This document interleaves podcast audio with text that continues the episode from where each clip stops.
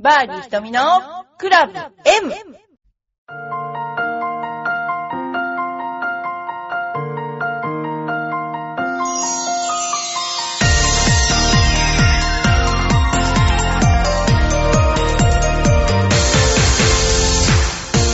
はい、こんにちは。バーディー瞳です。元気ですか皆さん？えー私は、あの、非常に元気で、あの、今ですね、あの、コンペが大流行りで、えーうちのコンペとか、それとか、あの、なていうの？あの、女子のコンペとか、えー親子大会とか、もう盛んにやっております。えーていうのかな、あの、親子でゴルフっていうコンセプトなので、えー一番最年少で多分5歳ぐらいから出てると思います。みんな楽しんでやっています。冬だからね、まあちょっと寒いところもありますけれども、もうちょっとで春になりますので、私ね、この頃のトピックスとしてはですね、毎日走ってるんですよ、朝。で、朝ね、すっごい寒かった時の記憶は、氷が張っていた。それでね、毎日走っていて、豊受神社まで行って帰ってくるというね、そういうなんか、お百度を踏む的な、なんか、走りをしていてですね、まあちょっと元気になった。あとね、気候をやってます、私。えー気候を、えやっています、この頃。はい、それではですね、本題に入りたいと思います。えー上田桃子ちゃんの話題を、ちょっと載せたいと言いたいと思います。えー上田桃子ちゃんのいろいろなお話が載っているので、それをね、ちょっと抜粋してお話したいと思います。えーアメリカで生活をしていて、日本の良さを初めて感じたところは何ですか？って聞かれたら、やっぱり食事。で、アメリカはヘルシーな韓国料理がブームです。これちょっと違ってんじゃないかな。日本料理がブーム。面白いな。ぁアメリカでの食事は慣れましたか？と言われて体に良いものを取りたいのですが基本的にサラダになっちゃってバランスが偏っちゃうんです。温野菜とか食べたくなりますね。そうですね。温野菜ってアメリカだとあまあステーキに添え物としてあったりはするけど普通はやっぱり生野菜ですよね売ってるのね。えー極力好きなものを食べるようにしています。アメリカで食べる韓国料理がすごく美味しいのでどこに行っても韓国料理はそんなにあるかな韓国料理屋って焼肉とか、えーヘルシーな韓国料理が好きです。と言っています。それからアメリカに来てファッションで刺激を受けたりしましたか？って言ったら色の濃いものを着るようになりました。目標はピンク脱出。アメリカのプロは奇抜な着こなしが多いように思いますが全身同じ色で揃えていたり奇抜なファッションの人が確かにいますと。でアメリカは空がすごく綺麗なので原色が入る。そうですね。色がやっぱり違いますよね。で濃い色のウェアを身につけて空とマッチすることが着こなしのテーマ。で最近ピンクのウェアを着ているプロが多いし自分でもピンクのウェアが多すぎるのでピンクを脱出しようと思ってる私ね思うんだけどアメリカの人は日本人よりウェア気にしてないと思います。帽子も気にしてない。で日本みたいにあの恵まれた環境のプロのが少ないんですね。でもでもきちんとしてる。すごくきちんと着こなしてピシッとこうしてますよね。あの辺はすごいなと思う。であの日本みたいにこうなんていうかな格付けみたいのあんまりないんですね。で全部友達みたいな感じでそれで例えば日本日本じゃない、えっとアメリカの、えー全米プロの予選とか全米オープンの女子オープンの予選でもあれも面白いんですけど例えば何ストローク以上通るって分かりますよね。通った人にはなんか本みたいな一冊の本みたいなのを渡されて次の会場はここですって言って終わり。もうそんな感じなんですよ。もう日本みたいにこうあのなんていうかな。こうネチネチした感じ全然なくってもうそれで終わり。で有名な選手は本当に有名だけどあとはみんなそんななんて言うんでしょう。誰も知らないみんな結構そういう感じで。ただね面白かったのはあの飛行場でよくあの手荷物検査の前にパスポート見せる時あるじゃないですか。あの時にたまたま私の前に、えープロゴルファーがいてそうしたらその、えっと、パスポート見るおじさんに「いや君の昨日のプレーは良かったよ」とか話しかけられてたのねそれで向こうってあの時差もあるしすごくもう心細いから奥さんと大体一緒の行動をするんだけどまあ本当になんだろうな、ハングリーって言ったらあれだけど、すごいですよね。で、あのそういう身近にね、こう、格式なくね、こう、みんな応援してくれてるっていうところが、隣のなんとかちゃんがやってるみたいな感じで、こう、触れ合えるところ例えば日本だと手紙だと背景から始まって敬具で終わるけども、アメリカはもちろんそれは大統領に書く手紙は、あのね、そうかもしれないけど、普通の手紙だとね、全然違い、もう本当に普通に、はいから始まって、ね、ラブとかで終わったりするわけで、まあその辺のところが違うのかな。で、あのー、ももこちゃんのマイブームは何ですか？バッグ大好き。バレンシアが買っちゃいました。バッグに目がないんです。そうですよ。バッグ腐らないもんね。で、お気に入りのブランドありますから。まあ、バッグが好きなんですね、彼女はね。そんなようなアメリカの生活。で、それでですね、その他にちょっと私もいろいろとお話をしたいと思うんですけども、私この頃ね、結構あの、藤田博之プロの本とか読んでるんですね。あの、いろんな選手の例えばこうティーチングがうまいと言われているプロとかあのレッスンをしているトーナメントの資格はないんだけどもツアーコーチっていうんですか？そういう人のあのなていうかなビデオ DVD とか本とかをもう嵐のように読んでるんですよでその中にゴルフに対する そのなんだろう解剖学まではいかないな。なんか体の動きをやっているタイツ先生っていうのがいて、タイツ履いてるんですよ。で、タイツ先生っていう DVD があって、そのタイツ先生の DVD 自体も、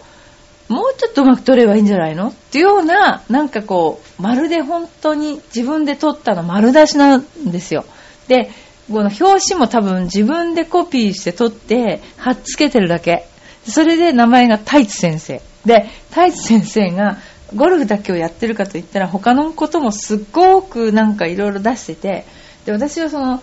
どんなもんかなーって思ってみたら、太一先生聞いてたらすっごい怒ると思うんだけど、もう絶対教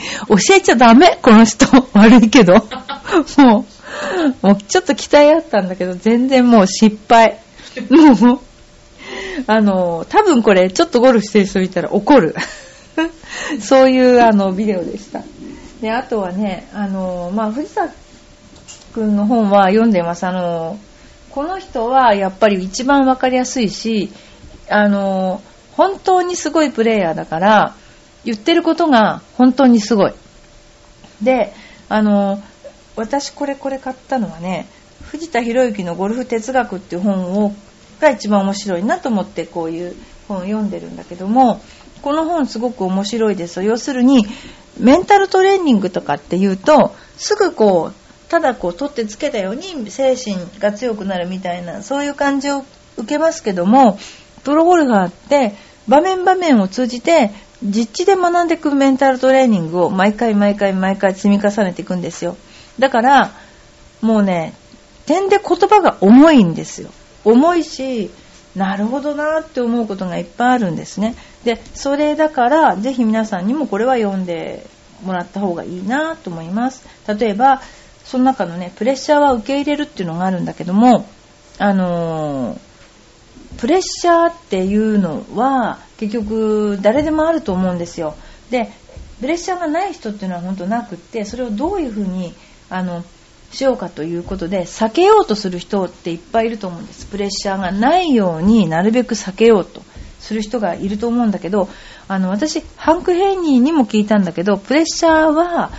あの絶対にかかるしプレッシャーと一緒に受け入れてプレーしていくのがベストだっていうのは言ってました。だからプレッシャー自体を受け入れて今自分はプレッシャーを感じてるんだっていうことをあの自分で分かってプレーをしていくこと。だから避けようとかあのプレッシャーかからないようにしようとか、まあ、そういうことの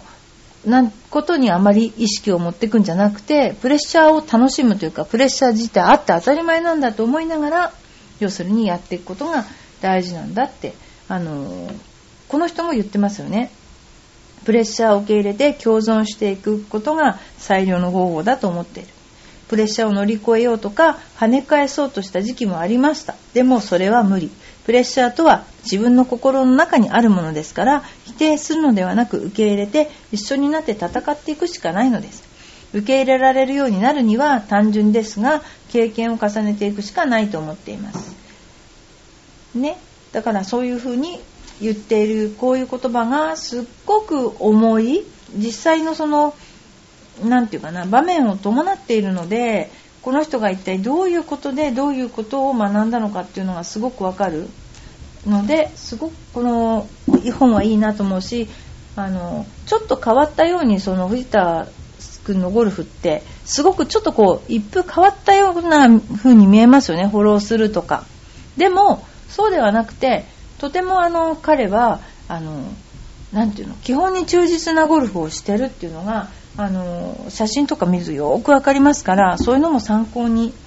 していただけるとすごくいいかなと思いました。その他にもいろいろねあのもちろんデーブ・ペルツというね昔ねあのパッティングのことをすごく語ってアプローチのことを語ってくれたその NASA の科学者の人とかですねあとメンタルの本とか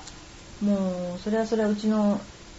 ラーニングセンターの本棚にはいろんな人のいろんな説がいっぱいあります。で、まあそんな中で自分たちがどうやってそのゴルフっていうものを教えていったらいいかなっていうことをですね、あの自分たちの方向とか、あとはこう間違ってないかなとか、いうことを確認しながらね、あの、勉強しながらやってるような感じですね。真面目でしょ結構。で、それではちょっとここで一つ、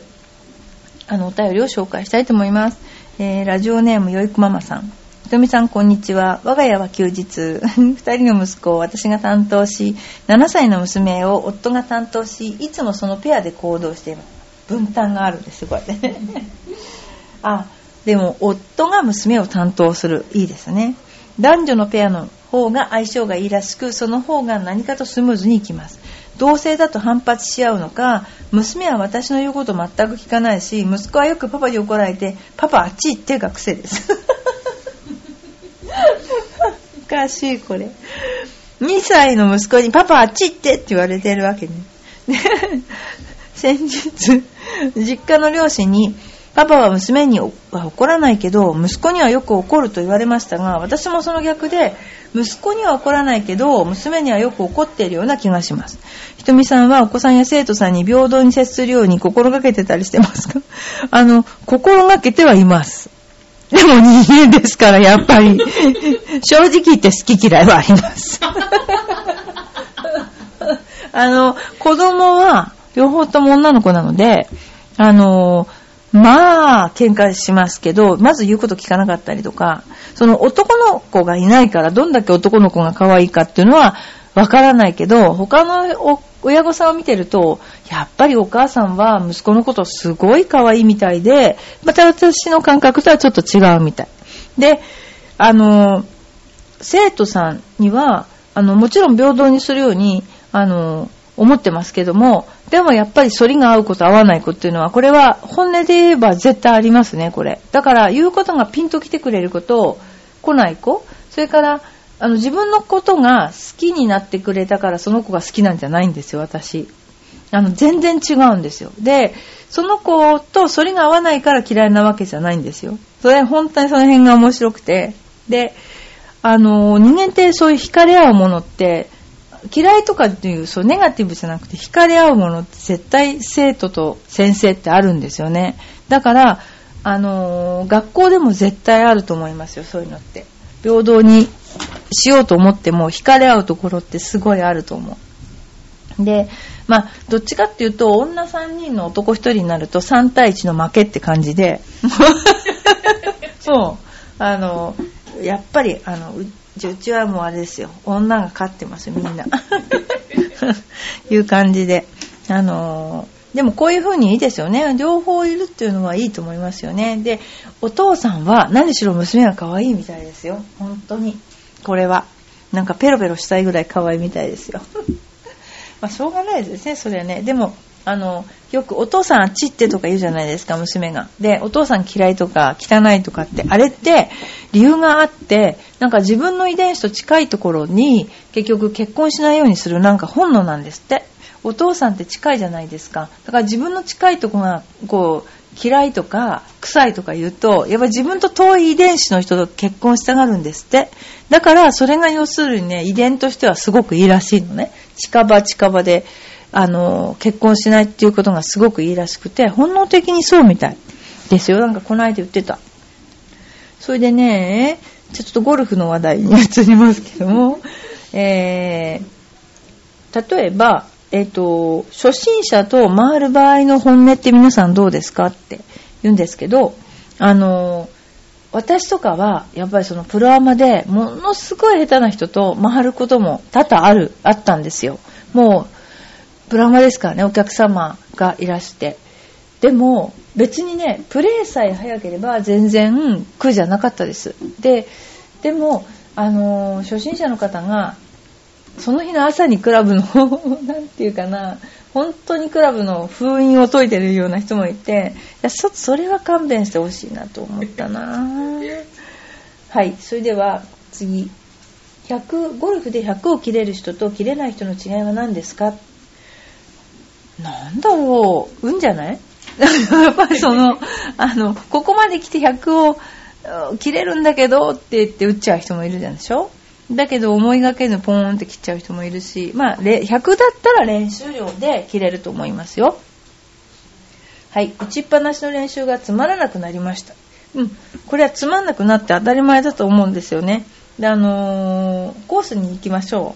う。あの、なんで練習つまんない？あの、コースに行きましょう。練習がつまんなかったらね。あの、行ってみてください。そうするとまた新たな楽しみがあると思いますよ。次ですね。で、これ泣きって書いてあったんですよ、今もね。えロングアイアンが難しい理由と打ち方について教えてください。ロングアイアンが難しい理由はロフトといってクラブの角度がないから難しいんです。それと手元から要するにクラブのヘッドが離れているのでコントロールしにくいというボールが上がりにくいというそういう特性があってそしてシャフトが長いことによってスライスしやすいっていうのがあります。ですから今ロングアイアン使う人ほとんどいないですよね。で、昨日、あの、3番アイアンまであるセットを見て嬉しくなっちゃったらしい。未だに私4番アイアン持ってるので、4番アイアン大好きなんですよね。で、あの、ユーティリティよりよっぽど好きっていう感じで、ロングアイアン好きですけども、えー、っと、例えば、下手すぎて悔しいです。下手すぎて悔しいのはいつも私も悔しかったです。本当に悔しかった。でも悔しがりの方が上手くなるから、うんと悔しいと思ってた方が、あのね、一番まずいのは、すっごい終わった後悔やんで、ケロッと忘れてしまう人。これ全く練習しないし、本当に上手くならないよね。だからやっぱり悔しかった練習する人が上手くなりますよね。で、初心者の疑問、なぜ最初は7番アイアンで練習するの？って言うんですけど、これは7番アイアンでしなくても全然いいんですよね。で、あの、7番より5番の方が難しいから7番でするのかもしれない。でも、うーん、別に7番じゃなくても8番でも6番でもいいんだけど、昔多分ハーフセットしかなかったから、奇数クラブ使いやすいのかもしれませんね。で、例えば、あ、この頃のね、なんかね、ゴルフ業界の話題はね、飛びすぎるね、フェアウェイウッドが問題。要するに、ドライバーと同じくらいフェアウェイウッドが飛んじゃうらしいんですよ。そうすると、ドライバーって面が大きいし、ちょっと長いから当たらないっていう、要するにミート率が悪いと、あの、フェアウェイウッドでミートして、で、打った方がドライバーより飛んじゃう時あるんですよね。だから、今ね、ものすごく距離の出るフェアウェイウッドをティーアップして打つのが流行ってるんですって。で、ドライバーが売れなくなって困ってるんですって、今。だから皆さんドライバーを買いましょう。ドライバーって、まあ難しい難易度の高いクラブですけれども、やっぱりドライバーでこそもうちょっと飛距離が出ますし、あの、お手軽なクラブじゃないだけに、あの、やりがいがあるので、ぜひドライバーをね、あの、皆さん練習してください。そうね、でもね、あの、私も練習の比率としては、やっぱ一番ね、あの、ドライバー練習しました。なんでかっていうと、よくあの、7番は当たるんだけど5番は当たんないんだよね、とか、いう人って必ずいるんですよね。で、それってなんでかっていうと、基本ね、大きいスイングのクラブで打つスイングありますよね。それをね、あの、スタンダードっていうのを根本にしてないんですよね。小さいクラブをその時になって、その5番を打つ時に大きい肩の回転をしようとしちゃうから、結局、あの、打てなくなっちゃうんだけど、一番大きいクラブを打ってれば、全部のクラブが網羅されるんですよ。だから、例えば9番アイアンで打つ時も、もしかしたらドライバーぐらい肩が回るようになるんだけども、そうすると、ものすごく安定するし、だから一番大事なのは大きいクラブを標準にしてスイングを作ること。これ私いつもね、あの、スクールでは、あの、言っているんですね。ですから、あの、なるべく大きいクラブで、だから私はね、これはちょっと極論かもしれないけど、男の子には4番アイアンをうんと練習させるんですよ。今4番アイアンなんてないけどもね。だけども、やっぱりその4番アイアンが打てるってことは5番はもうね、超優しいクラブになっちゃうわけ。で、5番アイアンだけやってると5番アイアンが限界になっちゃうんだけど、やっぱりちょっと難しいことをやると後が優しくなるっていう原理で、そういうようなクラブを練習させたり、例えばバンカーでも3度では出すのは当たり前ですけども、5番アイアンで出させたりするわけですよ。そうすると、5番アイアン、もちろん8番でも7番でも、ロフトがないクラブをどうやって使ったら、そのボールが出るか、っていうのを究極5番アイアンでバンカーショットやらさせたりするんですね。だから、あのー、そういう風により難しい技量を練習すると、普通のが優しくなるっていう感じですね。そんな感じで、あの皆さんも練習したらどうかなと思います。だからもうちょっと小さいボールがあると面白いんですよね。そういう練習があります。はい。それでは、えー、初心者の方なんですけど、ゴルフで130を切り、さらに上達する方法を教えてください。っていうことなんですけども、練習しろ。もうそれしかない。でも、その早く上手くなりたいだったら、なるべく根を詰めて練習した方がいいですよね。例えば1ヶ月に1遍とか2回とかじゃなくて、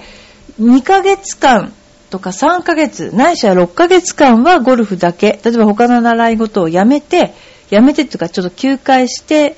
時間を空けてゴルフにやってもらったら、自転車を乗るのと同じで、結局定着します。それがすごくいい。そしてかつ、絶対インストラクターにつくこと。ゴルフの自己流はとっても危険なので、あの、インストラクターについてやってみてください。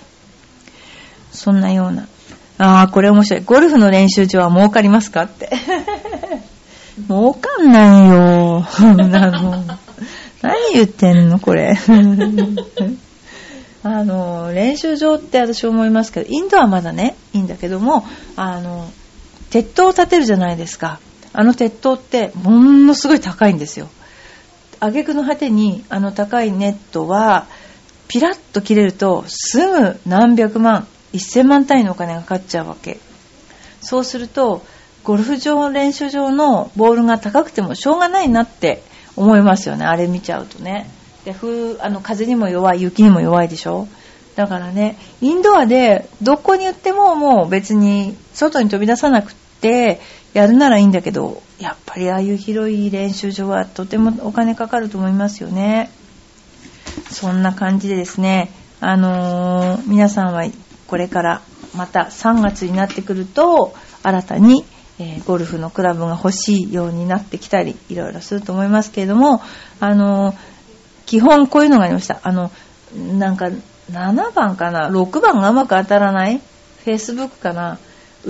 なんか6番がうまく当たらないから、うまく当たるユーティリティを教えてくれとかなんか言うね。そういう意見が来たんですけど、あの、腕を変えてくださいって言っちゃった。腕を切り取って変えてくださいって私そこに打っときました。まあ、そんなようなことで。あのー、それで、あと皆さんからのお便りを、あの、お待ちしております。首を長くしてお待ちしております。それで別にゴルフなんだけど、ゴルフの話題だけじゃなくて、私結構いろんなことをやっていて、あの、いろんないろんな話題があるとすごく面白いです。いろんな方が聞いているので。えなのでお願いします。私も今年は何をやるんだろうな。これからもしかしたらサイバーエージェントに行くかもしれないし、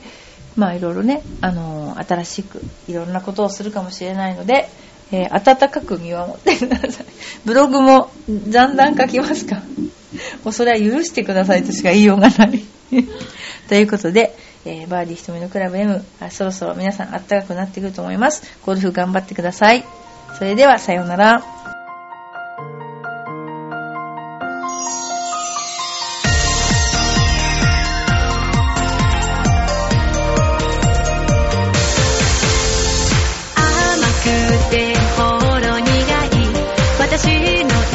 しちょ